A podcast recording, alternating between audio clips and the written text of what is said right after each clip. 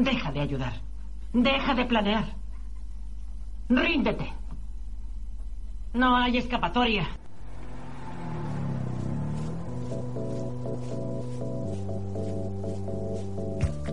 Bienvenidas a Planeta Invierno.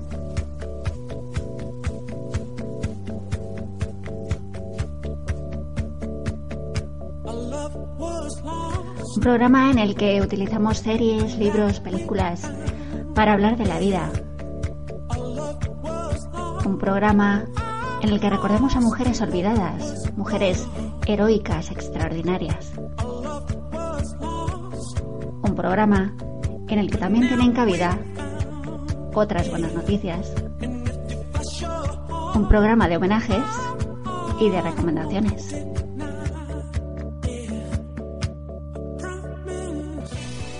Hoy hablaremos de la fantástica serie Top of the Lake de Jane Campion,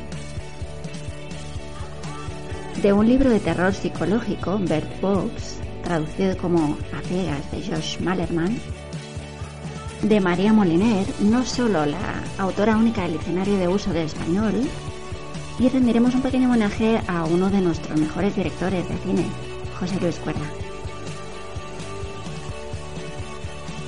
¿Empezamos? No tienes que decir nada, ¿vale? Nada. Tengo chocolatinas. ¿Quieres una? No estás en ningún lío. Eres una niña. Y solo intento ayudarte. No necesito ayuda. Ya es cierto, lo has llevado todo muy bien. Hasta ahora. Pero, ¿cómo crees que estarás dentro de tres meses?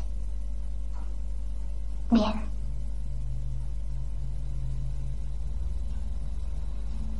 Tú y... ¿Qué crees que te va a pasar? ¿Por qué crees que tu tripa está creciendo? Tú lo sabes. ¿A que sí? ¿Sabes lo que está pasando? Hay algo ahí dentro. Nosotros también lo creemos. Pero hay que asegurarse. Y para ello tenemos que hacerte unas pruebas. ¿Te harías esas pruebas por mí?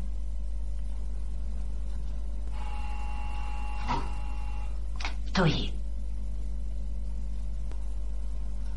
¿Quién es el hombre que te ha hecho esto? Tui es la hija de un jefe de la droga local. Tiene 12 años y está embarazada. Y ahora ha desaparecido. De eso va Top of the Lake. Es una detective en Nueva Zelanda, interpretada por Elizabeth Moss, que investiga la desaparición de Tui.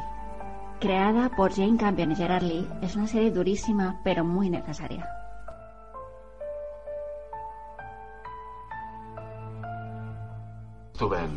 En Bangkok, en Tailandia, ocho años. ¿Y por qué? ¿Heroína? No, los cargos fueron posesión de marihuana. Sí, seguro. Bueno, has sobrevivido. No estés tan segura. No, que va.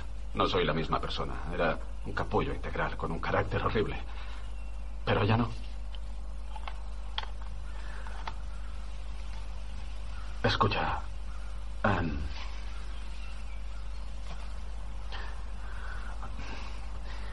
Tengo que decirte algo. Verás, eh, aquella noche yo no formé parte de ningún plan. No sabía lo que esos chicos... Cosas del pasado es historia. Déjalo ahí. Sí, bueno, Morto murió en un accidente de No quiero saberlo. Sí, ¿qué quieres? Sarge ha vuelto. Está currando un par de turnos en el Me pub. importa una mierda lo que haga Sarge.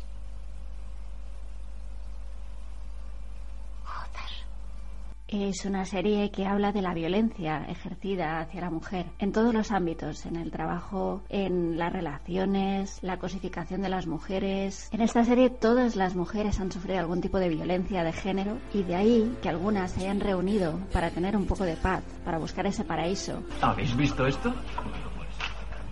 Cartelitos, colega. ¿Qué haces? Increíble. Esa es mi silla. No, la tuya es esa. Mira esto. ¿Tú te crees? No hay quien entienda. Vale. Tú y Angel Mitcham. Tiene 12 años. Hija única de Matt Mitcham y Kimi Wongsawat. Aspecto euroasiático y está embarazada de cinco meses. Fue vista por última vez en Paradise. Las residentes, ocho mujeres, dicen que llegó a caballo y que se quedó una noche. Y según Matt Mitcham no volvió a casa. Pero su perro sí. Su caballo apareció aquí, en el puente del río Ris. Así que o se cayó o es ¿Qué tal si posible- empezamos por la situación actual? Creía que hacía eso. Hechos objetivos. ¿Cuánto lleva desaparecida? 36 horas. Bueno, ya de por sí no es buena señal. Correcto. Y recordemos que estamos investigando un delito.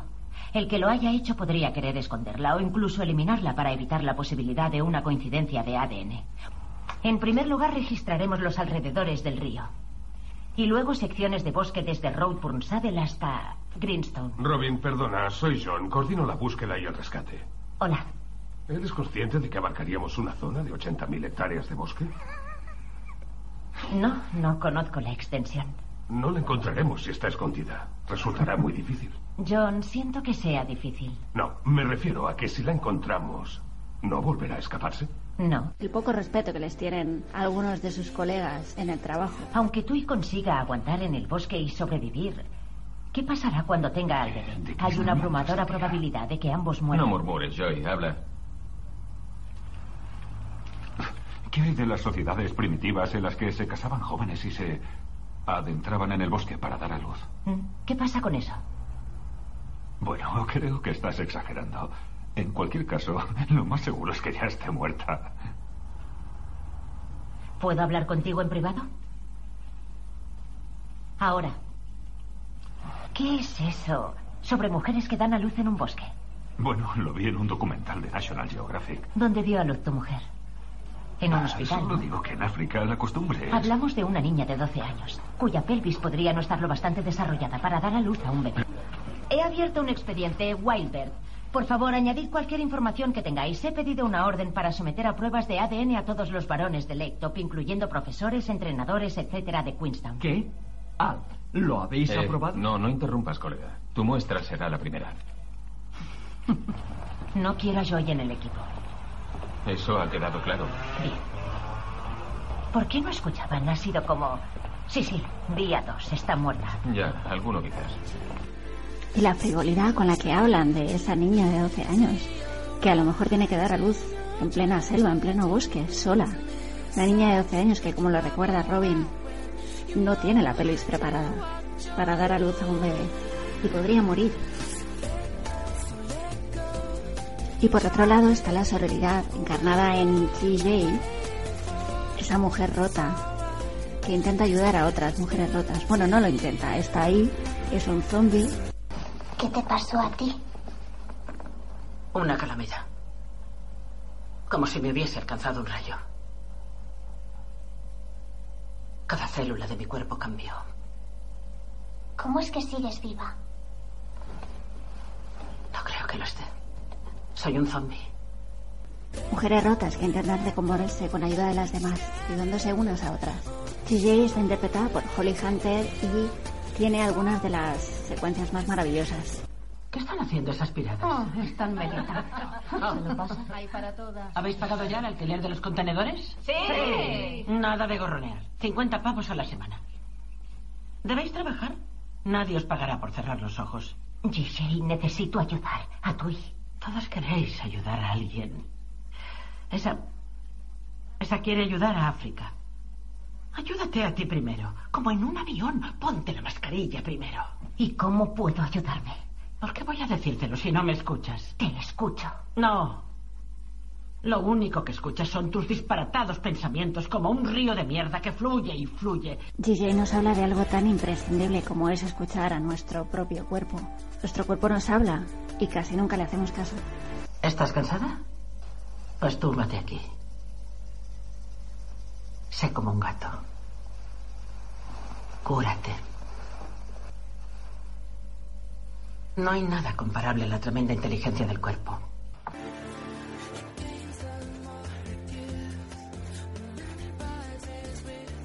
No, no, no, no. Hoy no hay clase de conversación. Profesor Push, ¿crees que nos ayudará? Sí. Push, Y la segunda parte, China Girl, todavía es más maravillosa y más dura, se cabe. Cinnamon ha ido esta noche. No se ha despedido de ninguna de nosotras. Le hemos preguntado a Mamá San dónde está Cinnamon. Y ha dicho, está en la tienda de Five Dog. No estará ahí. He llamado a tienda. Preguntar, ¿está bien el mana? Pero no ir, no ha ido allí. Le he dicho a Mamá San, no ha llegado. Y ha dicho, oh, vale, no sé, quizás se haya ido a Cambela. O haya vuelto a casa. Lloraba demasiado. Necesita respiro. Si no está contenta, es mejor que se vaya a su casa. Pues, no se ha ido a casa. Su pasaporte en mi bolso. Dijo que lo metiera en mi bolso cerrado. Bueno, se ha olvidado el pasaporte. Por lo tanto, seguirá por aquí. Esperemos que haya dejado de llorar, ¿eh? Pues, por favor, enseña más gramática. Ah, vale, de acuerdo. Ah, no hay nadie en el mundo que renuncie al poder. El poder hay que arrebatarlo. No hay Oh, nadie que denuncie al Palabras poder. para clientes, pues. para... En esta segunda temporada de Top of the Lake completan el reparto Gwendolyn Christie, que recordaréis por su papel en Brienne de Tar en Juego de Tronos, Nicole Kidman, y añadir simplemente que Elizabeth Moss supongo que la recordaréis por esta grandiosa, magnífica y fantástica June, o de Fred, de esa obra maestra de la televisión que es El cuento de la criada, de la que hablaremos seguro en algún programa de Planeta Invierno. Mi padre y mi madre quieren conocerte. Desean saber con quién paso tanto tiempo. ¿Vendrías a cenar? Pai cocinará para nosotros. Papá demuestra su amor así. ¿Puedo decirles que no? Jamás entenderán que salgas con un tipo como yo. Les vas a encantar. No, cariño, será una guerra de clases. ¿A qué colegio fuiste? Que os joda, ¿sabes? ¿A qué se dedicaban tus padres? No lo sé, ¿qué padres? ¿A qué te dedicas tú? Yo, oh, enseño palabras guarras. Bueno, les impresionará saber que fuiste tutor en una universidad. ¿Por, por qué dices tutor? Jane Campion vuelve a crear esa atmósfera opresiva de la misoginia, del patriarcado, de la violencia de género y se centra en los distintos elementos de la explotación de la mujer y la niña. Prostitución, trata de personas y cómo todo ello está relacionado de una forma u otra con los vientres de alquiler. Es muy interesante también la reflexión que hace sobre el papel que tienen los manipuladores en todas estas en todos estos tipos de violencia sobre la mujer. Sabes muy bien que fui profesor adjunto en el Departamento de Historia de la Universidad de Leipzig. Vale, pero a diferencia de ti, mis padres no hacen preguntas incómodas. Tienen modales y les vas a encantar. ¿Crees que no sé utilizar un cuchillo y un tenedor? eh? Verás, mi madre ponía la mesa en el castillo de Neuschwanstein hasta que Herzog von Wemstedt la tiró contra el suelo y decidió violarla. Y aquí estoy yo, oh sorpresa, el hijo bastardo. Hola, papá. ¿Un taxi? Lo pagó Push. ¿Quién? Alexander, mi amigo profesor. Y buenas noticias. Vendrá a cenar. Ha aceptado. Le he dicho que guisas muy bien. Y como de verdad lo creo, nada de judías con tomate, por favor. ¿Me habéis dejado algo de comer? Ven aquí. ¿Qué? No, no me toques. Vamos. ¿Por qué no puedo abrazarte? Porque he dicho que no, no acabo de decirlo, he dicho no me toques. No te preocupes, me gusta Isador. Oh, eso es bueno.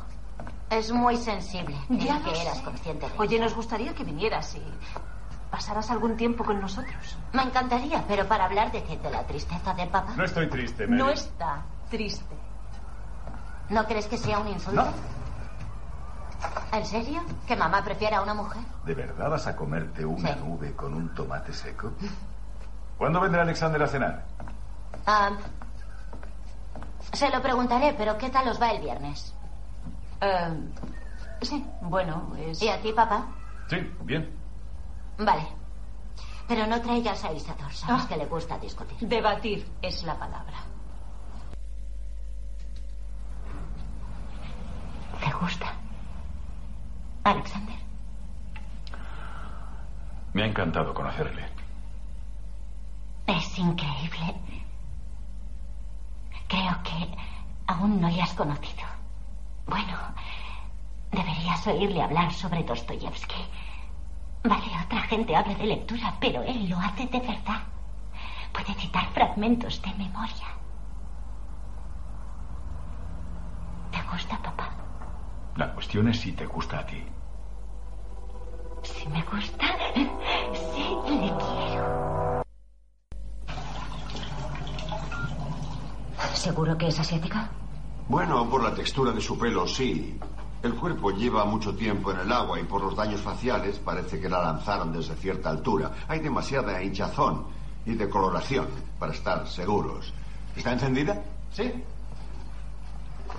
Tenemos a una mujer en apariencia asiática con un pelo de 50 centímetros de largo, edad por la textura de la piel y los dientes, veintipocos. Oh, tenemos visita. Hola, Adrian Butler, mi responsable, me ha enviado para coger experiencia. Soy la agente Miranda Hilmerson a vuestro servicio. Sí, estupendo. ¿Ya te has apuntado? Aquí nos gusta tenerlo todo controlado. La cara está en muy mal estado. ¿Harías un retrato robot con semejante cara? No creo que sea posible. Bisturí, Bernard. Adrián no me dijo que vendrías. Vale. Quiere que te siga. ¿Por qué? Puedo irme. Tranquila. Tendría que habérmelo dicho él. Se lo comunicaré. No, yo se lo diré. Oh, Dios, aquí hay algo. Estaba embarazada. Ah. Oh, es un niño. Está muy bien conservado. Quizás por el agua marina. Um, 17, 20 semanas de gestación. Bueno. Eso lo convierte en un doble asesinato. Debería. ¿Cuándo sabremos el ADN del bebé? Dos o tres días. Les presionaré.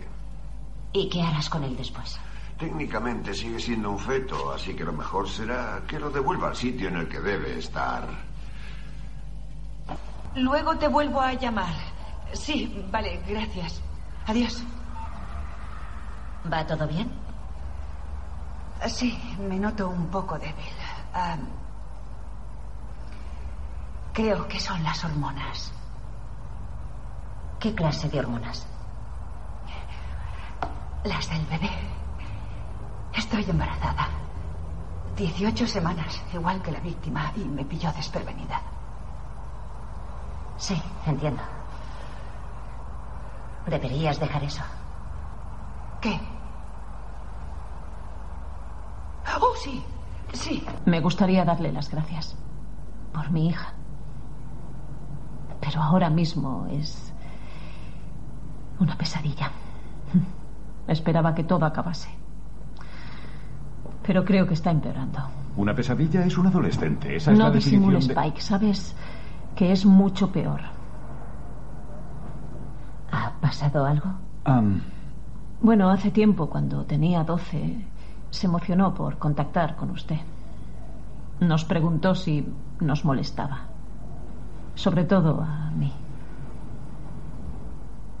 Le dijimos que las cosas podrían no salir como esperaba, que la carta podría no llegarle, pero quería intentarlo. Le daba igual lo que pasara. Sí, la recibí.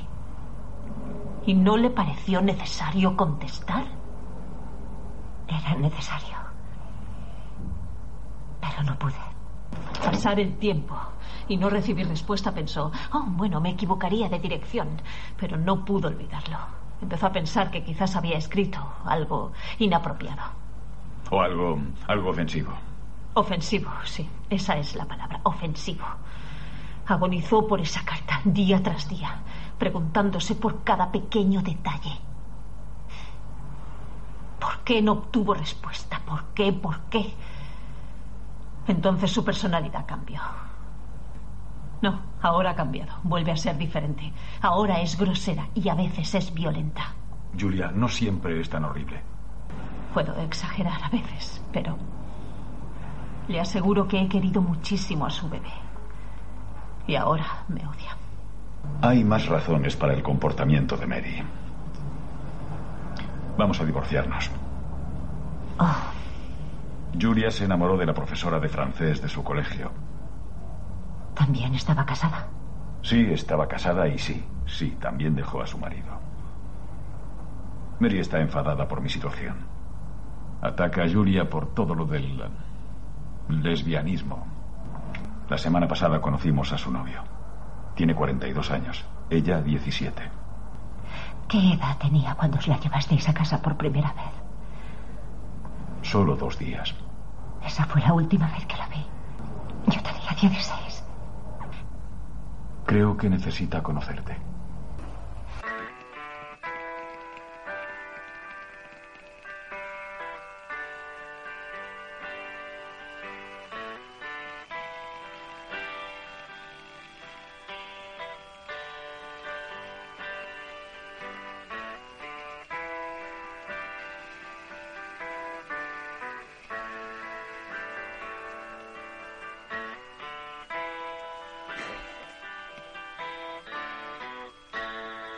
¿Conocéis a Josh Malerman?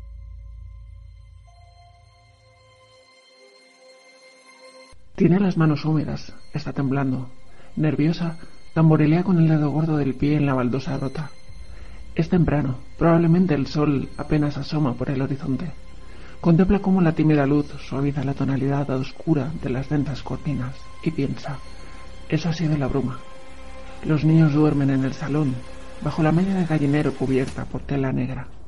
Tal vez la oyeron hace unos instantes, cuando estaba de rodillas en el jardín. El ruido que hizo debió transmitirse a través de los micrófonos, de camino a los altavoces situados junto a sus camas.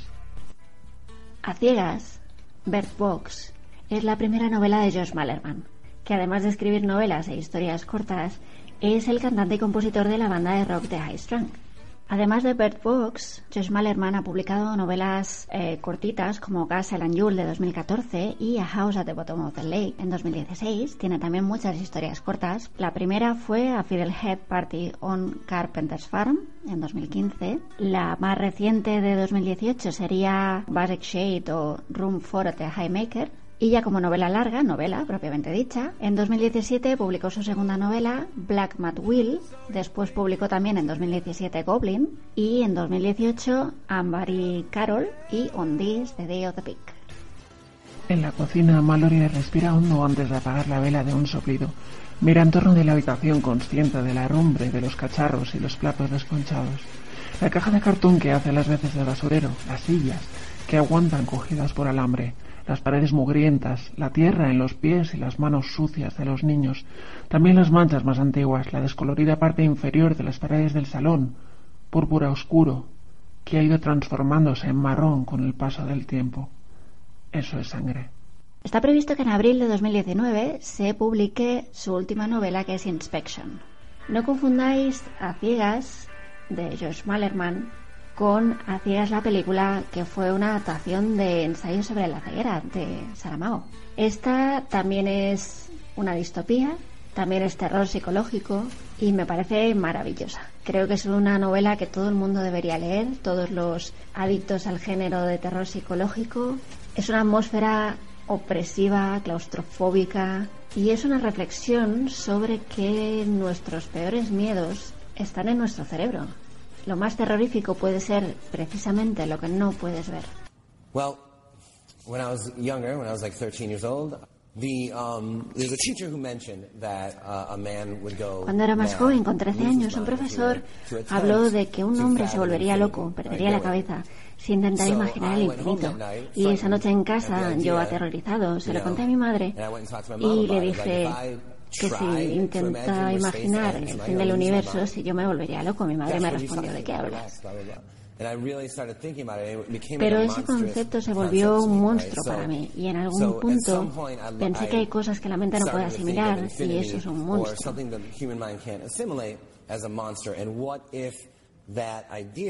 ¿Qué pasaría si tú estás dentro de tu casa y ahí fuera está el fin del universo y tú abres la puerta y tu cabeza ve eso y no lo puedes asimilar y se vuelve loco?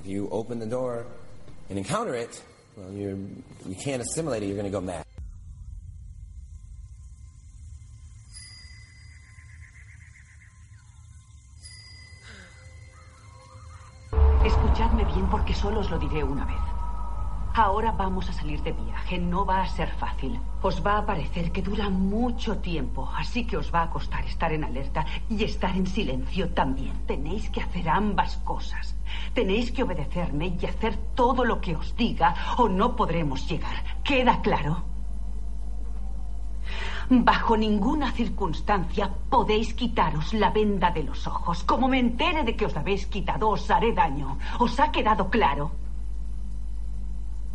Hace frío, pero tenemos mantas. Niño, tú tienes al perro. Niña, tú tienes al gato. Esto solo es un lugar y no necesitamos nada más de aquí. ¿Os ha quedado claro? Y no se habla en el río. Tenéis que prestar mucha atención. Si oís algo en el bosque, me avisáis. Si oís algo en el agua, me avisáis. Pero jamás, en ningún caso, os quitéis la venda de los ojos. Si miráis, moriréis. ¿Os ha quedado claro? Desde la llegada de Gary, Mallory tiene la sensación de que impera otro ambiente en la casa, distinto, dividido. Y es Don quien la tiene más preocupada. A menudo cuando Tom, Jules y Félix conversan en el salón, Don está con Gary en el comedor. Ha expresado interés en la historia del hombre que quitó las cortinas y abrió las puertas, mientras que Tom y Jules aprovechan la tela de un par de camisetas de manga larga para hacer correas para los perros. Gary explica a Don cómo pensaba Frank. Siempre lo que pensaba Frank y nunca lo que piensa el propio Gary. Don ha cambiado totalmente de opinión respecto a Gary. Don ha pasado de votar en contra de permitir la entrada de Gary a ser el residente que más compañía le hace y con quien más habla. Gary y Don hablan sobre cosas como la histeria y la idea de que las criaturas no pueden hacer daño a quien está preparado para verlas. Sabe que Don ha manifestado siempre más temor por el hombre que por las criaturas. Sin embargo, cierra los ojos cuando la puerta se abre y cierra. No mira por la ventana. Nunca se ha comprometido con la idea de que las criaturas puedan no hacernos daño. ¿Podría alguien como Gary convencerlo? Quiere hablar con Tom al respecto, quiere llevarlo aparte y pedirle que haga que se callen, o al menos que hable con ellos. Turbada, cruza la cocina y asoma la cabeza al salón. Tom y Félix consultan un mapa en el suelo. Jules está adiestrando a los perros para que obedezcan sus órdenes. Mallory se acerca sin hacer ruido en la entrada del comedor. Asoma la cabeza y ve dentro a Don y a Gary, que le dan la espalda sentados en sendas sillas. Hablan en voz baja.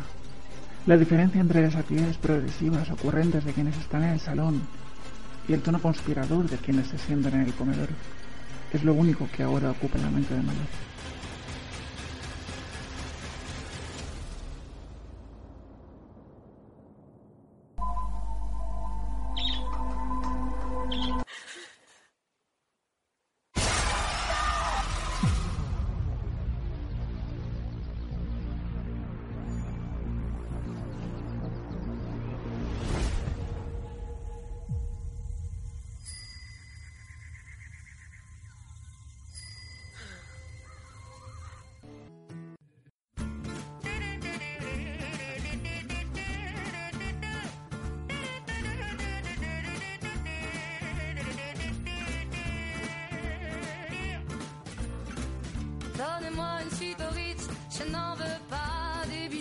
Chanel, je n'en veux pas. Donnez-moi une limousine. María Juana Moliner Ruiz fue filóloga, bibliotecaria y lexicógrafa española, autora única del Diccionario de Uso del Español. En un artículo de 1981, Gabriel García Márquez apuntaba a que este diccionario tiene dos tomos de casi 3.000 páginas en total, pesan 3 kilos y por tanto es más de dos veces más largo que el de la Real Academia de la Lengua y a su juicio, decía, más de dos veces mejor.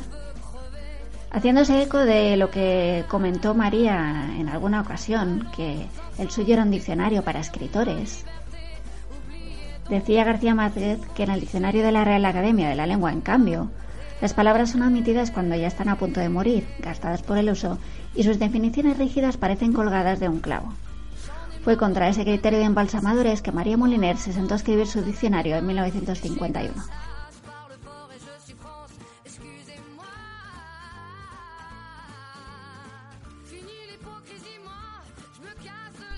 No fue muy bien recibida por los académicos porque en cierto modo era una intrusa. Estudió historia en la Universidad de Zaragoza, pero no estaba considerada filóloga porque había encarrilado su vida por el mundo de los archivos y las bibliotecas. En aquel momento influyó mucho el que fuera mujer, una mujer que se puso a hacer un diccionario ella sola, un diccionario que además cuestionaba el de la RAE, normal que no fuera bien recibida por los académicos. Se trata de un diccionario práctico que invita a saltar de un concepto a otro relacionado, un diccionario vivo, potente.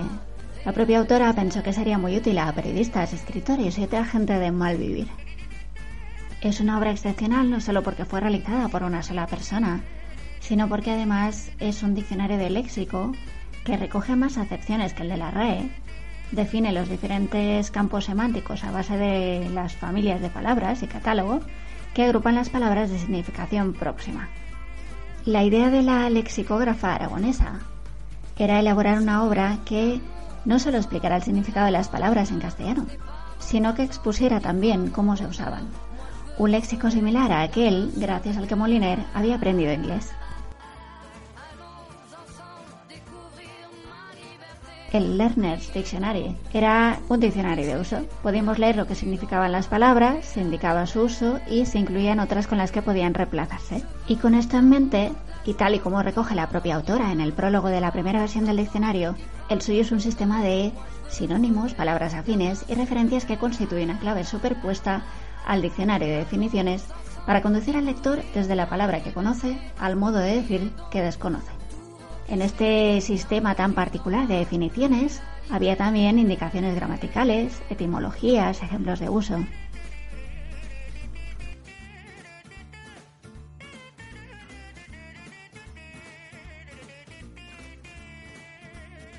El primer acercamiento de María cuando era pequeña a la institución libre de enseñanza, a este grupo progresista de pedagogos innovadores, potenciado por intelectuales como Bartolomé Cosío o Fernando Giner de los Ríos, despertó un interés excepcional en la pequeña María por la pedagogía y la lectura. Todo ello marcó su trayectoria profesional. Parece ser don Américo Castro quien suscitó el interés por la expresión lingüística y por la gramática de María Moliner. En la vida de la pequeña María hubo otro punto de inflexión. En 1914, el padre, que era médico, tras viajar por segunda vez a América, se quedó en la Argentina y abandonó a su familia. Esto hizo que la familia tuviera que dejar Madrid, regresar a Aragón y que María, siendo muy joven, tuviera que dedicarse a dar clases particulares de historia, matemáticas y latín. Los primeros exámenes de bachillerato los hizo María como alumna libre en el Instituto General y Técnico Cardenal Cisneros de Madrid, entre 1910 y 1915. A partir de 1917 fue alumna oficial del Instituto General y Técnico de Zaragoza y allí concluyó el bachillerato en 1918. A pesar de que María nunca tuvo una continuidad en sus estudios, realizó la mayor parte de ellos como alumna de matrícula libre, a pesar de las dificultades de no poder seguir presencialmente el currículo universitario, se licenció en Historia en 1921 con sobresaliente y premio extraordinario. Es muy significativa la ampliación de estudios que realizó para completar su formación, eligió cursar lengua latina, pedagogía y bibliografía con excelentes notas.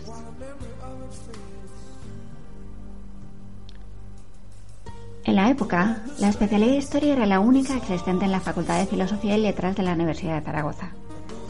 Desde 1917 al 21, mientras se licenciaba en Historia, colaboró en la realización del diccionario aragonés mientras trabajaba como filóloga y lexicógrafa en el Estudio de Filología de Aragón, al frente del cual estaba en aquel momento Juan Moneva.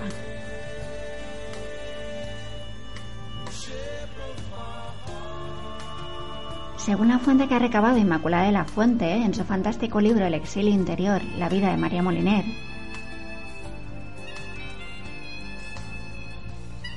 el trabajo que realizó con Juan Moneva consistía en ser secretaria de redacción, coordinar a otros colaboradores, clasificar alfabéticamente vocablos ya recopilados o formando fichas para el diccionario, entre otras cosas. Además, Juan Moneva, el académico correspondiente por Aragón en la Real Academia Española en ese momento, la hizo participar en otro proyecto, revisando y corrigiendo las voces aragonesas para una nueva edición del diccionario de la Real Academia Española. Más adelante ganó las oposiciones para el cuerpo facultativo de archiveros, bibliotecarios y arqueólogos. Fue destinada al Archivo General de Simancas, después al de la Delegación de Hacienda en Murcia y años más tarde al de Valencia. Eso ya fue en los años 30. En Murcia, en 1925, fue la primera mujer que impartió clase en la universidad y allí conoció a Fernando Ramón Ferrando, con el que se casó en 1925. En el decenio 1929 a 1939 colaboró con la Institución Libre de Enseñanza en proyectos como las misiones pedagógicas. Ahí, en Valencia, donde tuvo el periodo de mayor plenitud vital, nacieron dos de sus hijos, desarrolló su vida profesional y, sobre todo, eh, empezó a participar en las empresas culturales que nacen con el espíritu de la Segunda República. El gobierno republicano era muy activo desde 1931 en reformas educativas, en proyectos culturales que ponían en funcionamiento, todo ello orientado por el grupo de pedagogos renovadores de la Institución Libre de Enseñanza.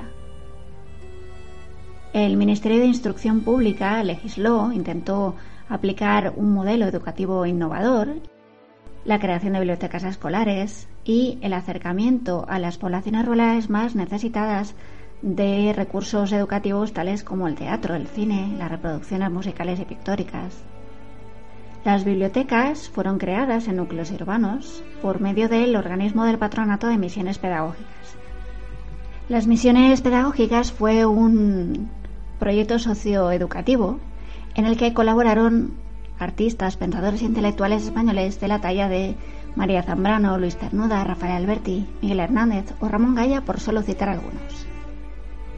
Además, se emprendieron acciones concretas dirigidas a los núcleos rurales más pequeños, más alejados, y los dotó de bibliotecas con un fondo mínimo de 100 volúmenes. El objetivo era actuar contra la alta tasa de analfabetismo que imperaba en el país, ya que la educación es el pilar de un cambio social y de la democracia. Hay que destacar su colaboración en la Escuela Cosío, inspirada en la institución libre de enseñanza, donde María enseñó literatura y gramática y formó parte de su consejo director como vocal y de la Asociación de Amigos para su apoyo como secretaria. La Escuela Cosío de Valencia se puso en marcha en 1930 por un grupo de intelectuales nutridos de regeneracionismo y de prácticas educativas innovadoras. María tenía una inquietud por la experimentación didáctica y por la promoción de la lectura y ello la llevó a dar, a dar clases en la escuela, una labor que alternaba con su trabajo en el archivo de Valencia, en la Delegación de Hacienda.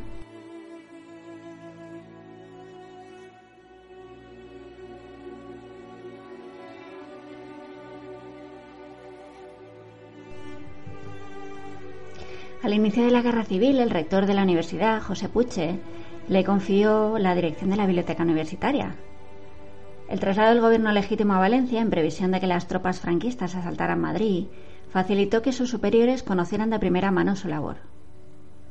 Los responsables de bibliotecas le encargaron a María que dirigiera la Oficina de Adquisición de Libros y Cambio Internacional, que pese a la guerra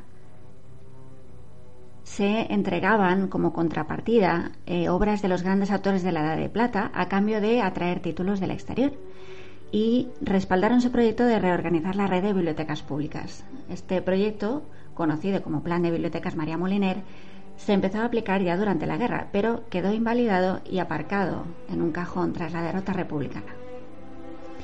En 1939, María, como todos los funcionarios, fue sometida a un expediente de depuración para eliminar adherencias republicanas. Fue acusada de roja, a pesar de que ella siempre había sido muy discreta con sus ideas. Fue acusada también de simpatizante de los rojos, así, sin ningún otro argumento y fue degradada a 18 puestos y vetada para ocupar posiciones de confianza. Su marido también perdió la cátedra temporalmente, recibió una sanción. Ella volvió al archivo de Hacienda eh, en Valencia.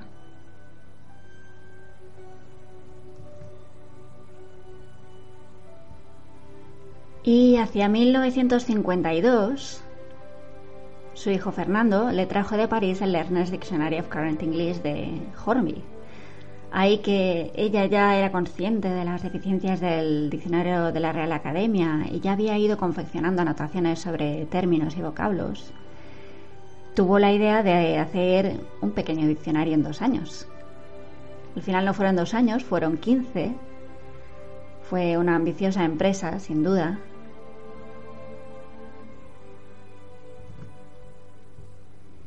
Y compaginando su trabajo en la biblioteca, cuando llegaba a casa, mecanografiaba las fichas que completaba a mano para hacer ese diccionario. Dice que mm, Damaso Alonso, años después, vio alguna de esas fichas y me dio para que Gredos le contratara el libro y se lo editara. Tras una larga travesía, el primer tomo vio la luz a finales de 1966 y el segundo en el 67. Dice ella que empezó joven, con hijos, poco más que niños, y dice que acabó el diccionario cargada de nietos. Y al mismo tiempo seguía en la biblioteca de la Escuela Técnica Superior de Ingenieros Industriales de Madrid, donde había llegado a ser su directora hasta, hasta su jubilación en 1970.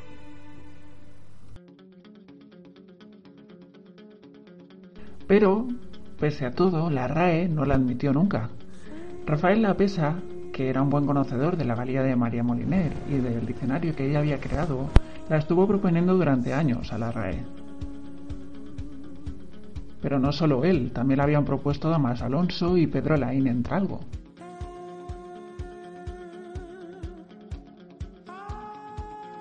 No fue hasta 1979 que que se eligió a una mujer para la Real Academia Española. Y fue Carmen Condé, poeta, dramaturga, ensayista y maestra española.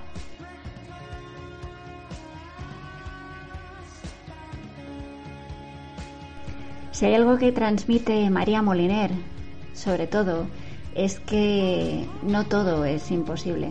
Hay cosas que se pueden hacer, aunque cuesten, aunque te lleven años, como en su caso 15 años, hacerlo. Y si además pues produce placer hacerlo, todavía mejor. Es un ejemplo de pasión y tenacidad.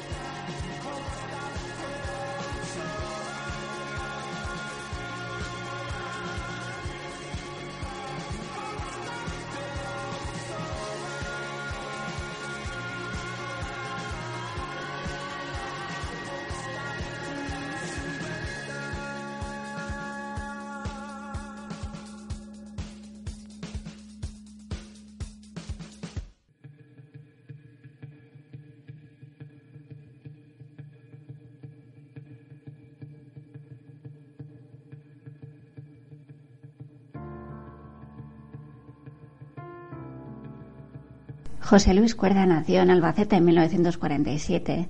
Es un director, productor y guionista y probablemente uno de los tesoros más grandes de la cinematografía española, con esa trilogía de humor surrealista que nos regaló.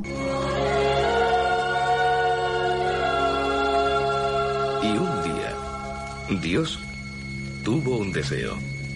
Yo lo que quiero es tener otro hijo. Claro que aquello disgustó a Jesucristo. Hasta entonces, su único hijo. No lo entiendo, padre, de verdad. Si ahora va a tener otro hijo, ¿para qué bajé allí y me dejé la vida? Hasta el mismísimo San Pedro iba a tener sus dudas. ¿Qué quiere hacer más que meterse conmigo?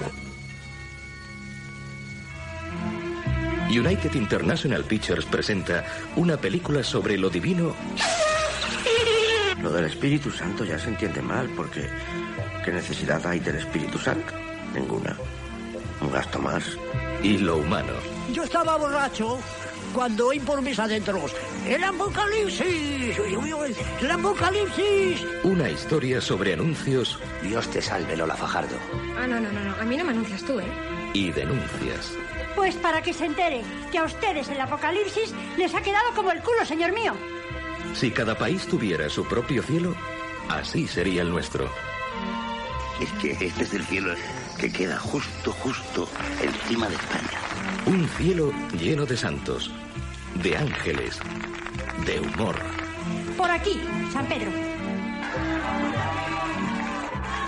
Una excepcional producción con más estrellas que en el firmamento. La última película de José Luis Cuerda. Una historia para la eternidad. Así en el cielo como en la tierra. Total, amanece que no es poco y así no hay cine como en la Tierra. ¡Alcalde! ¡Todos somos contingentes! ¡Pero tú eres necesario! ¿Y a ti? ¿A qué edad te ha dicho tu padre que podrás ir a los caballitos? A los 29. Pues igual que a mí. ¡Hijo! ¡Hijo! Mira que todas las tardes la misma... ¡Salud de mi vida! ¡Que ya voy, madre! Y todo por hacerse valer, que demasiado saben que no nos pasa nada. ¡Carne de mi corazón! ¡Hijo mío de mi vida, de mi alma, de mis entrañas! La mía de las más exageradas, desde luego. ¡Que no grites usted tanto, madre! ¡Que se lo va a salir al ombligo! ¡Madre! ¡Que aquí hay un hombre que quiere hablar con usted! Tiene usted un jardín muy hermoso, ¿eh? ¿Es usted quien lo riega? Va en días, mire. A veces pasan temporadas muy largas y no le hacemos caso. Dejamos que se estropee. Buenas noches.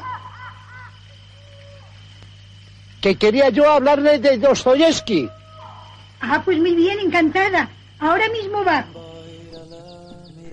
Además de tiempo después, que parece ser que es la secuela. Año 9177. Mil años arriba o abajo, que no queremos pillarnos los dedos. La raza humana se aglutina en torno a este edificio, el único que se mantiene en pie. Los parados de todo el mundo sobreviven con salero en las afueras. Dentro, un capitalismo extremo y feroz se impone, gobernado por un rey tiránico. Perdonadme que me he dormido. Dos guardias civiles, un barbero ilustrado, Verde que te quiero verde.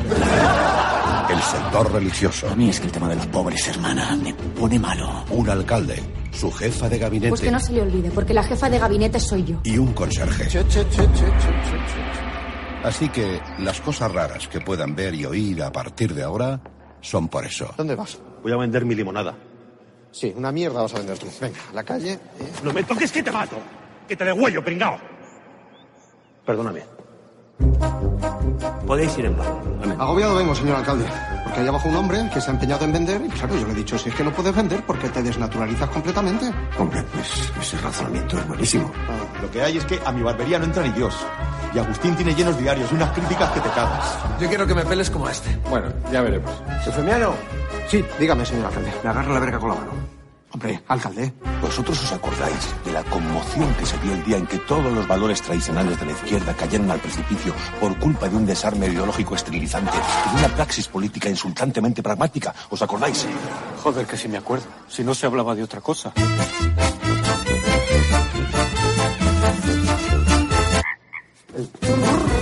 Parece lo nunca visto, pero es el acabose. Tiempo después. Una película monumental de José Luis Cuerda, que no es poco.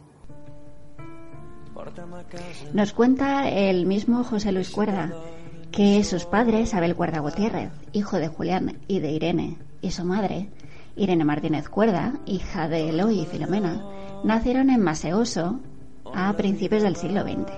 Dice que los dos se fueron a vivir al Albacete tras la Guerra Civil, donde nacieron sus hijos Abel, José Luis y Rosario. Rosario dice que se bautizó con ese nombre en honor a la patrona de Masegoso.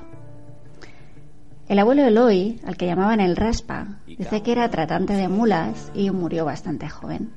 El otro abuelo, Julián, llamado Julio, era comerciante y labrador.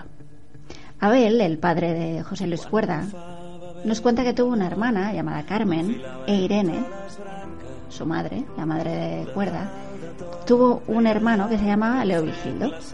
El abuelo Eloy fue el que mandó construir la casa de la calle Albarderos 14, donde finalmente vivieron las familias de esos dos hijos, de Leo Vigildo e Irene. Y allí nos cuenta Cuerda que es donde nació un 18 de febrero de 1947 porque la calle era nuestra, pasaba un coche cada 10 minutos y los vecinos éramos muy vecinos, con lo cual nos llevábamos unos y otros muy mal. Se, vivía muy, se vivía muy bien dentro de cómo era la vida en el año 47, pero los niños éramos bastante, bastante ajenos a los problemas y teníamos donde divertirnos. Dice que durante su infancia eh, era muy frecuente las visitas a Masegoso la casa del abuelo Julio estaba en la entrada del Camino Real, un caserón grande, y de la mitad estaba alquilada al secretario del ayuntamiento, que parece ser que tenía un hijo que había estudiado piano en el Conservatorio de Valencia. En esa casona, que tenía un corral en la parte trasera, ese corral parece ser que servía pues como retrete familiar, además de para guardar el ganado lanar y las gallinas y nos cuenta, cuerda, que allí jugaban los chiquillos, pues con los perros, los gatos, los pollos y los corderos. había una banda en la que yo pertenecía como tonto útil porque eran todos mucho más listos que yo, mucho más vivos. Vivía en una casa que había hecho mi abuelo, que era tratante de caballerías, donde había unas cuadras abajo. Él murió enseguida y dejaron de ser cuadras y era donde jugábamos los críos del barrio. Por las tardes hacían excursiones al río, al Jaral, un bosque de pinos que había muy cerca de ahí, a las aldeas vecinas. Pasó sus mejores momentos de infancia ahí en Masegoso, aprendió a cazar pájaros, lo que reconoce que es una espantosa costumbre. Eh, dice que aprendió también a comérselos muy fritos, que estaban muy ricos, que eh, nunca se atrevió a montar en caballo, le daba, le daba miedo, pero sí que aprendió a montar en mula y en burro. Y ya por entonces pues ya miraba así con inquietudes a las niñas de su edad. La abuela Irene pertenecía a una familia numerosa, entre cuyos hermanos pues estaba Pedro Gutiérrez Cuerda, que fue arcipreste de Villarrobledo y tenía fama de bondadoso, buen cazador, fama de inteligente, y por el que eh, Cuerda tenía gran predilección, al igual que por el hermano de este, el tío Virgilio. Fue secretario del Ayuntamiento de Masegoso, redactor y editor de un opúsculo sobre el reclamo de la perdiz, cuya edición completa parece ser que estuvo tirada en, el trastero de esa casa. Fue una de sus primeras lecturas y dice que con el reclamo de la perdiz aprendió pues eh, sobre las enfermedades de las perdices, los distintos cantos del macho. Nos habla también de las sobremesas larguísimas tras las cenas. Así se pudo enterar pues de, las obras y milagros de algunos personajes más, más. Nos habla del Barbas, que era un cuatrero que hacía y deshacía sin que nadie le dijera nada, un cuatrero imponente, parece ser. Los curas de la época republicana, de los que dos al menos tuvieron hijos con mujeres del pueblo. Uno parece ser que fundó la banda de música de Masegoso, en la que el abuelo Julio tocaba el bombardino. Era un párroco pues iracundo que murió de una pulmonía después de restregarse desnudo por el suelo de la sacristía regado con un botijo en pleno invierno. No está muy claras las razones por las cuales hizo eso. Supongo que me respetarás, ¿eh, Teodoro? ¿Qué guarrada está usted pensando, padre? Déjate, déjate. Que un hombre en la cama siempre es un hombre en la cama, ¿eh? El otro cura, pues simplemente colgó los hábitos, casado y con familia, y vivió en las casas baratas de Albacete. Y también la casualidad que fue el profesor particular de José Luis Cuerda de latín y griego. Aunque es verdad que mientras él hacía los deberes, el, el otro cura, que había colgado los hábitos, pues eh, leía a Boris Pasternak. ¿Se ha confesado usted de esto? En la comisaría no me han dicho nada de confesarme, ¿eh? Pues se lo digo yo, alma de cántaro. Pero ¿cómo puede usted andar por ahí tan tranquilo con un pecado tan gordo en la conciencia? Pero no ve que si se muere va a las calderas de Pedro Botero de cabeza. Ah, pues mire, sí, tiene usted razón. Pero yo no había caído en eso. No se preocupe, ahora mismo voy yo a confesarme. Y entonces de detenerlo no... Hombre, tampoco voy a ser yo más papista que el Papa. Si en Madrid no lo han detenido, no querrá que me meta en camisas de once varas y que se crean que quiero enmendarles la plana a los de la capital. Yo no soy de esos. Yo no ando por ahí dando de pista. Dice que algunos de los personajes de los que el abuelo Julio eh, le contaba fueron historias que al final acabaron en las películas, en películas por ejemplo como en Total. Dice que el abuelo Julio era la persona más creativa y más ocurrente de toda su familia, que de ahí vienen sus desmadres. Dice que, por ejemplo, hay una escena en la que el ciego, mm, al que su mujer anima a cruzar la plaza evitando los charcos, dice que vivió en Masegoso y que la plaza seca y soleada que cruzaba saltos para no mojarse, al grito de, de la mujer que decía salta que hay charco, pues era la plaza de Masegoso. También era el que intentaba mojar pan en un imaginario huevo frito que su mujer aseguraba que estaba en la sartén. Y el pobre hombre decía, pues yo no cazo el huevo. Y, y se ponía ahí a refregar el pan sobre la sartén vacía. Y la mujer le decía, ¿por qué no atinas? ¿Por qué eres ciego? Toma, tu comida. ¿Qué hay hoy? Huevos fritos. ¡Ahí! Hace años que no como un huevo frito que sepa huevo frito. ¿eh? Y está insípido el huevo y está insípido el aceite. Con la fama que ha tenido siempre el aceite de Londres. Así que le debe todo eso a Masegoso, todo, todos- toda esa originalidad, todos esos contrastes. Y de ahí su imaginario que ha volcado en todas sus películas y en todo su humor tan surrealista y tan querido. José Luis Cuerda Martínez empezó a estudiar la carrera de Derecho y finalmente la abandonó para convertirse en técnico de radiodifusión y televisión. En 1969 entró a trabajar en Televisión Española y ahí colaboró en servicios informativos y más tarde dirigió programas culturales. En 1977 debutó como director de ficción con la adaptación para Televisión Española de El túnel, que estaba basada en la novela de Ernesto Sabato. También realizó en 1977 un largometraje que se llamaba Mala Racha y que estaba basado en un guion propio también para Televisión Española. Realizó más de 500 reportajes y documentales, tanto para servicios informativos como para el Departamento de Programas Culturales. Entre 1985 y 1987 fue profesor de realización cinematográfica en la Facultad de Bellas Artes de la Universidad de Salamanca. Su primer largometraje ya fuera de la televisión fue en 1982, Pares Nones. ¿Tú dibujas bien? Pues yo cuando tenía tu edad me fui a, París a dibujar el harakiri. Pero no pude, no pude. Lo que sí hice fue echarme novia, una española, una tía, un temperamento. ¡buah!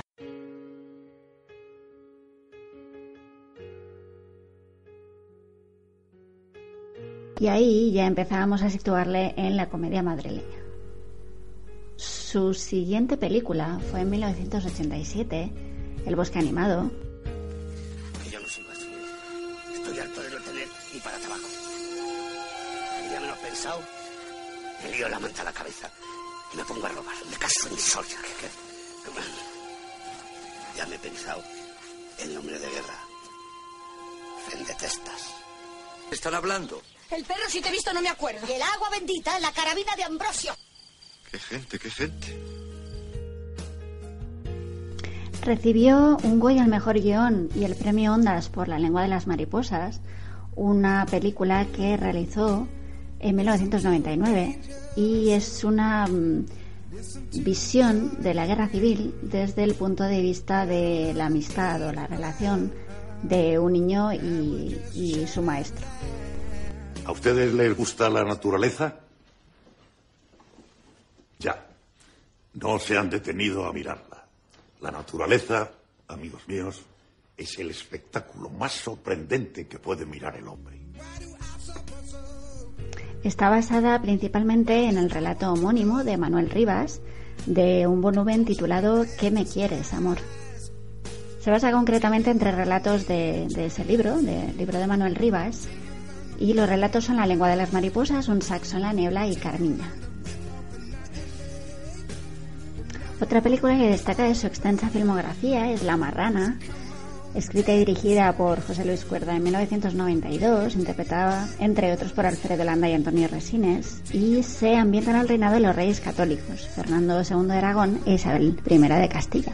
Se da en el contexto de la emisión del decreto de expulsión de los judíos de España mediante el edicto de Granada el 31 de marzo de 1492. El bosque animado, que dirigió en 1987, también es una adaptación de otra novela homónima, esta vez de Venceslao Fernández Flores. Esta película ganó cinco premios Goya, entre ellos el de Mejor Película, Mejor Actor Protagonista Alfredo Landa, Mejor Guión Rafael Azcona, Mejor Música Original José Nieto y Mejor Diseño de Vestuario Javier Artiñano. En 2008, Cuerda vuelve a demostrar que es también un tesoro español, también para el drama. Los girasoles ciegos se estrenó en 2008 y también está basada en el libro de relatos homónimo del escritor Alberto Méndez. Se ambienta en Orense en 1940. Ganó el premio de la crítica de narrativa cristiana y el premio nacional de narrativa. Con los girasoles ciegos obtuvo 15 nominaciones a los premios Goya, entre ellos pues mejor película, mejor director, mejor actriz protagonista Maribel Verdú, mejor actor protagonista Raúl Arevalo, mejor actor de reparto José Ángel Ejido, Mejor actor revelación Martín Rivas. Mejor música original, fotografía, montaje, dirección artística. Resulta que el niño tiene que mentir, que la madre cada vez que sale de casa tiene que mentir también, que el diácono antes de cantar misa eh, todavía lo que más eh, le preocupa es eh, creer él mismo que tiene una conciencia limpia y que está actuando para hacer el bien a esa familia. Ganó el premio Goya al mejor guion adaptado de Rafael Azcona y José Luis Perla. Dice que hay un cura que le tiene manía. No para de preguntarme cosas, que cuándo te has muerto, que si tengo hermanos.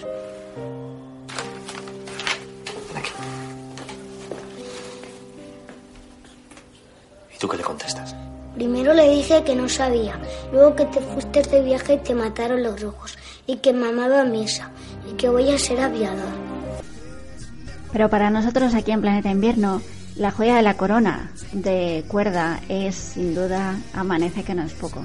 Es un joven ingeniero español que trabaja en la Universidad de Oklahoma, que regresa a España para disfrutar de un año sabático y junto a su padre llega a un remoto pueblo de la montaña que parece desierto, pero no, están todos en misa, como cada día. Es eh, una película coral, un guion surrealista, de humor absurdo y con situaciones muy delirantes, que seguro que más de uno sabéis de memoria. Además, en Amanece que no es poco, consiguió juntar a toda la plana mayor del cine español en aquel momento. Antonio Resines, José Sazatornil, Manuel Alexandre, Fedra Lorente, Luis Tijes, Aurora Bautista, Tito Valverde, Pastora Vega, Enrique San Francisco, Gabino Diego, Casen, Chuslan Preave, María Isbert, Ovidio Mullor. Como curiosidad y como motivo del 20 aniversario del estreno de Amanece que no es poco, la Junta de Comunidades de Castilla-La Mancha puso en marcha una ruta para dar a conocer las localizaciones reales en la Sierra de Segura de que Albacete de la película. Amanece que no es poco sacudió los cimientos del cine español en aquella época, en 1989, porque no se parecía a nada que se hubiera visto antes. La película indescriptible, llena de humor, llena de chistes inteligentes, y de propuestas a cual más delirante. Es una película sin duda de culto y que tenéis que ver ya si no la habéis visto. Y tenéis que volverla a ver aunque ya la hayáis visto, para disfrutar de esos gags y de esas escenas inolvidables. Una película pues sin la estructura narrativa clásica, inicio, nudo y desenlace a la que estamos tan acostumbrados, una película medio camino entre el esperpento, lo grotesco, lo irracional, lo excesivo y el surrealismo. Nos apartamos de cualquier lógica racional y es capaz de crear un espejo deformado de nuestra realidad. Coge el estereotipo, le da completamente la vuelta un guardia civil que se indigna por alguien que plagia a Follner,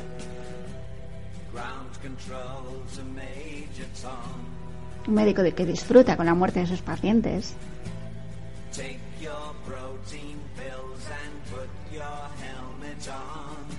Es, en fin, una película de una corrección política incuestionable y por eso es tan, tan grande. Ay, pues esto ha tenido que ser que, como lo he cogido con tanto gusto, me ha obrado enseguida. Diga usted lo que quiera, doña Remedios. Pero no es normal que a los diez minutos de terminar el acto dé usted a luz. No es normal, pero tampoco es normal que por primera vez yo haya disfrutado de esto a mi edad. Todo, todo es muy raro. Yo no sé qué va a decir su marido. Un hombre de ciencia. Sí, aunque sea médico, ya verás como lo único que le preocupa. Ay, es llenar estas dos boquitas. Primer punto, elecciones. Segundo punto, novedades. Como ya sabéis, mañana hay elecciones. Siguiendo nuestra costumbre, tenemos que decidir primero quién se presenta a puta. Segundo, quiénes se presentan adúlteras. Tercero, si hay alguna que quiera meterse monja. Y cuarto, si hay alguna que le interese ser marimacho. Primero, ¿quién se presenta puta? Perdonadme, es una cuestión de orden. ¿Vamos a elegir nosotros esta vez también al tonto del pueblo? Es que mi hermano ya está harto. No, no, esta vez no. Ese era un embolado que nos metían los hombres, porque decían que nosotras teníamos más sensibilidad y que distinguíamos mejor al tonto que podía darnos más juego. Pero este año eligen ellos, que nosotras bastante tenemos con lo nuestro.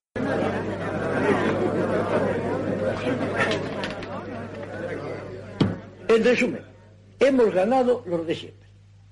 O sea, yo, alcalde, de cura, don Andrés, de maestro no se ha presentado nadie, o sea que sigue don Roberto. De puta, Mercedes. También han salido cinco adúlteras. Pero bueno, esto ya se lo diremos a ellas para que los maridos si quieren se enteren y si no, pues no. Monja no hay. ¿Qué no ha salido? La Cristina va a probar de marimacho unos meses y don Cosme de homosexual. Eh, también ha salido que los de la invasión se tienen que ir. Vale. Y si hay algún americano también.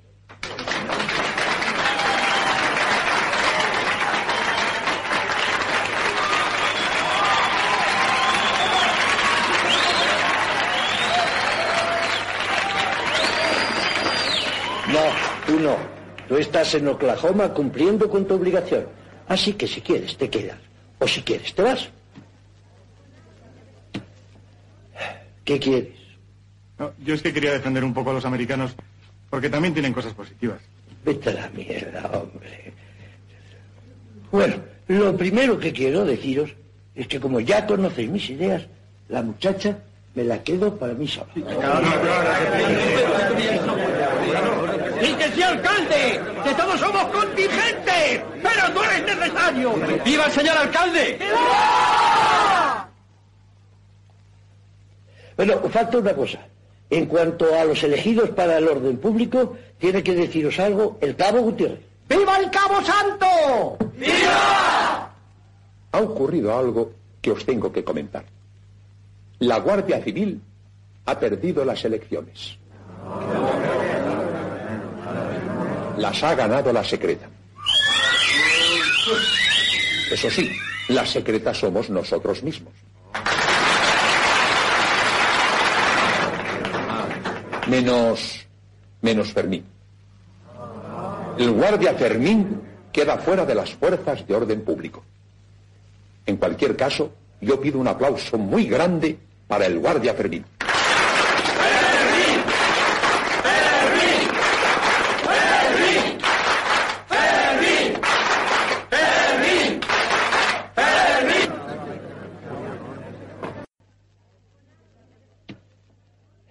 ¿Qué quieres? No, yo es que quería defender un poco a los americanos porque también tienen cosas positivas. Vete a la mierda, hombre.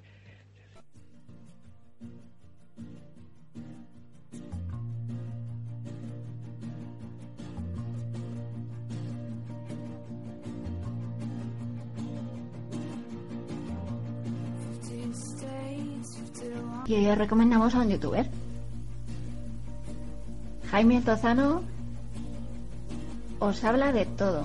eh, desde la pasión que tiene y los conocimientos que tiene de música, pues eh, os hablará de partituras, os hablará de ópera, de música en 8D y cómo hacer canciones en 8D. Nos habla de la maravillosa banda sonora que tienen algunos videojuegos como Dark Souls. Nos habla de cómo sonar la música de los años 80. Da algunos consejos a los cantantes que no saben cómo solucionar el problema de cuando el público aplaude mal. Nos ayuda a leer partituras.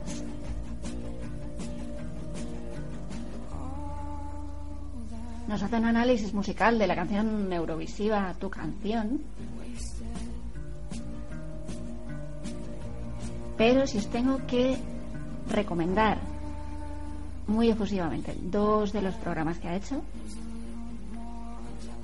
el primero, seguro, seguro, sería el de Interestelar. Interstellar, su muro de sonido y su maravillosa y loca teoría.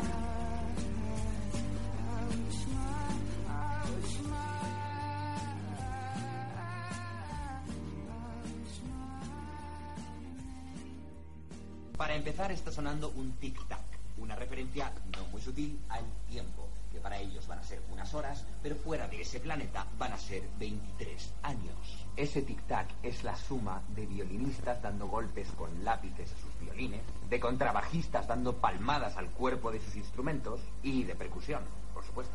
Además del tic-tac, hay una textura sonora indefinida que suena todo el rato y que viene como por olas.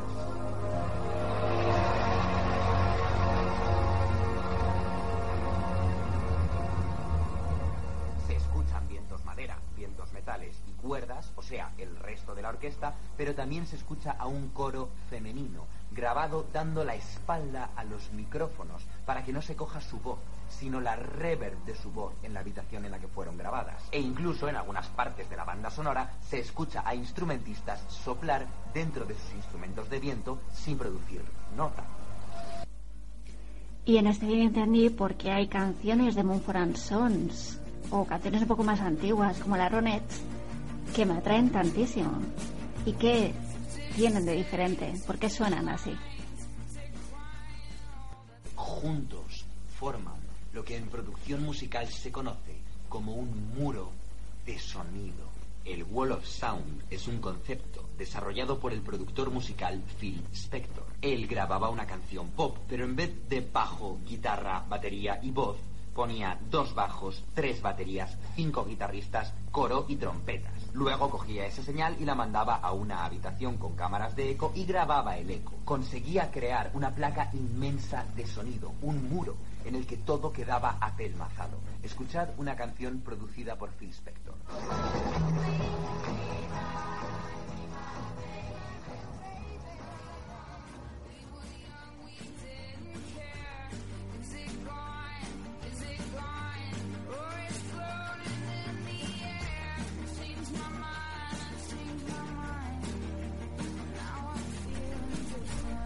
Canal de YouTube muy recomendable para todos los que estéis estudiando música, para todos los que os guste la música o simplemente a los que os interese investigar un poquito en los entresijos de las canciones.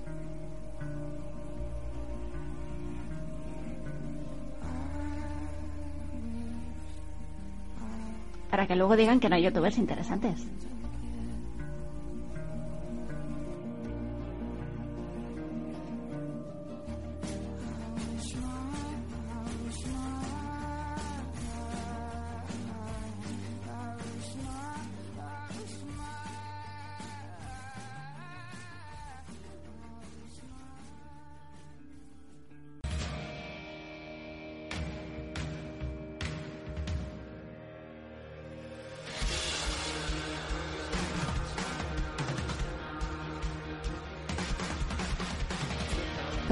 Fármaco que frena la esclerosis múltiple en brotes y progresiva después de 10 años de investigación.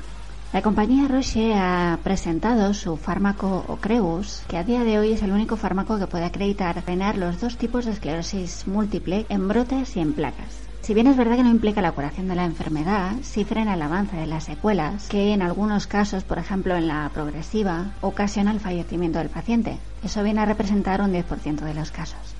Este nuevo fármaco ha recibido la aprobación de la EMA, la Agencia Europea del Medicamento, y será financiado por el Sistema Nacional de Salud.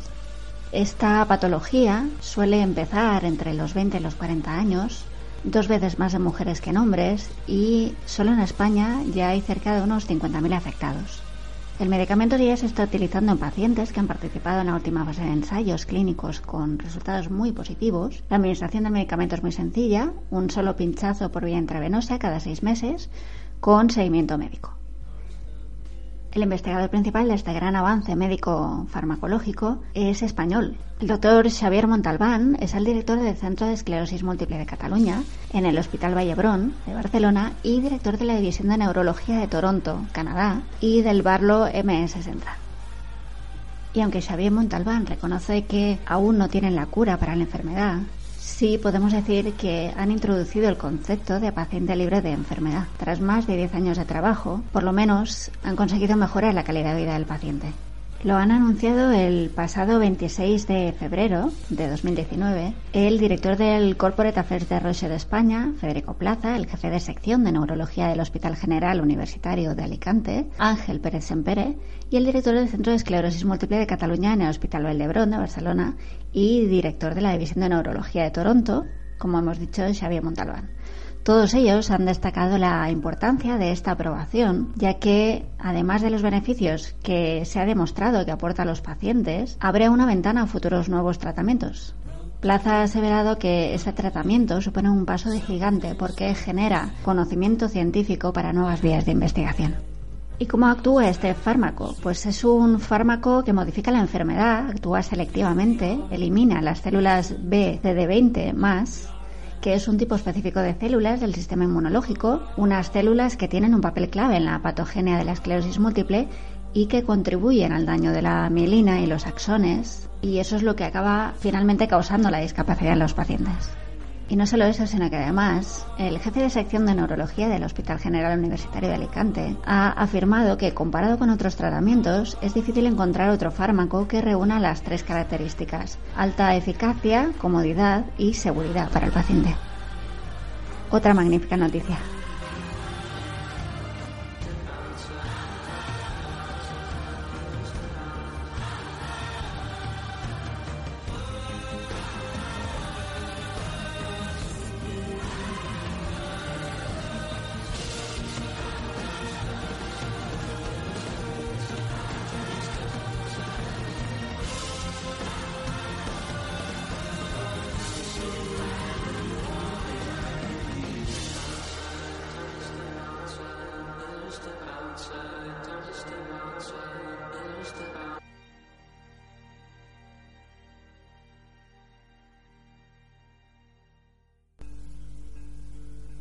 Y ya hemos llegado al final de Planeta Invierno. Muchísimas gracias por haber vuelto a sintonizar este programa y sobre todo haber aguantado hasta el final. De verdad, agradece mucho que entre toda la oferta que hay de programas que llevan muchísimo tiempo, con miles y decenas de miles de seguidores, hayáis elegido este tan pequeñito. Espero que os lo hayáis pasado tan bien como nosotros haciéndolo Recordad que os dejamos en la descripción del programa la lista de canciones que ha ido sonando. Os dejamos también las vías de contacto. Pues, o bien dejando un comentario en los comentarios que habilita iVoox, o bien grabando una nota de voz que nos encantaría a través de programas online gratuitos o los que queráis. Nosotros os sugerimos uno cualquiera, que es Online Voice Recorder, y nos lo mandáis al correo electrónico de Gmail, gmail.com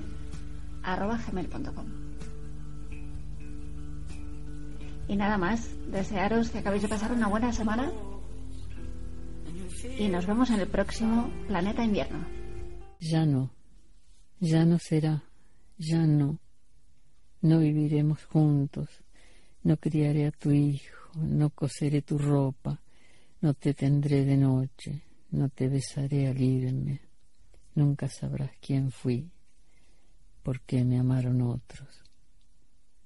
No llegaré a saber por qué ni cómo nunca, ni si era de verdad lo que dijiste que era, ni quién fuiste, ni qué fui para ti, ni cómo hubiera sido vivir juntos, querernos, esperarnos, estar. Ya no soy más que yo para siempre y tú ya no serás para mí más que tú. Ya no estás en un día futuro. No sabré dónde vives, con quién, ni si te acuerdas. No me abrazarás nunca como esa noche, nunca. No volveré a tocarte, no te veré morir.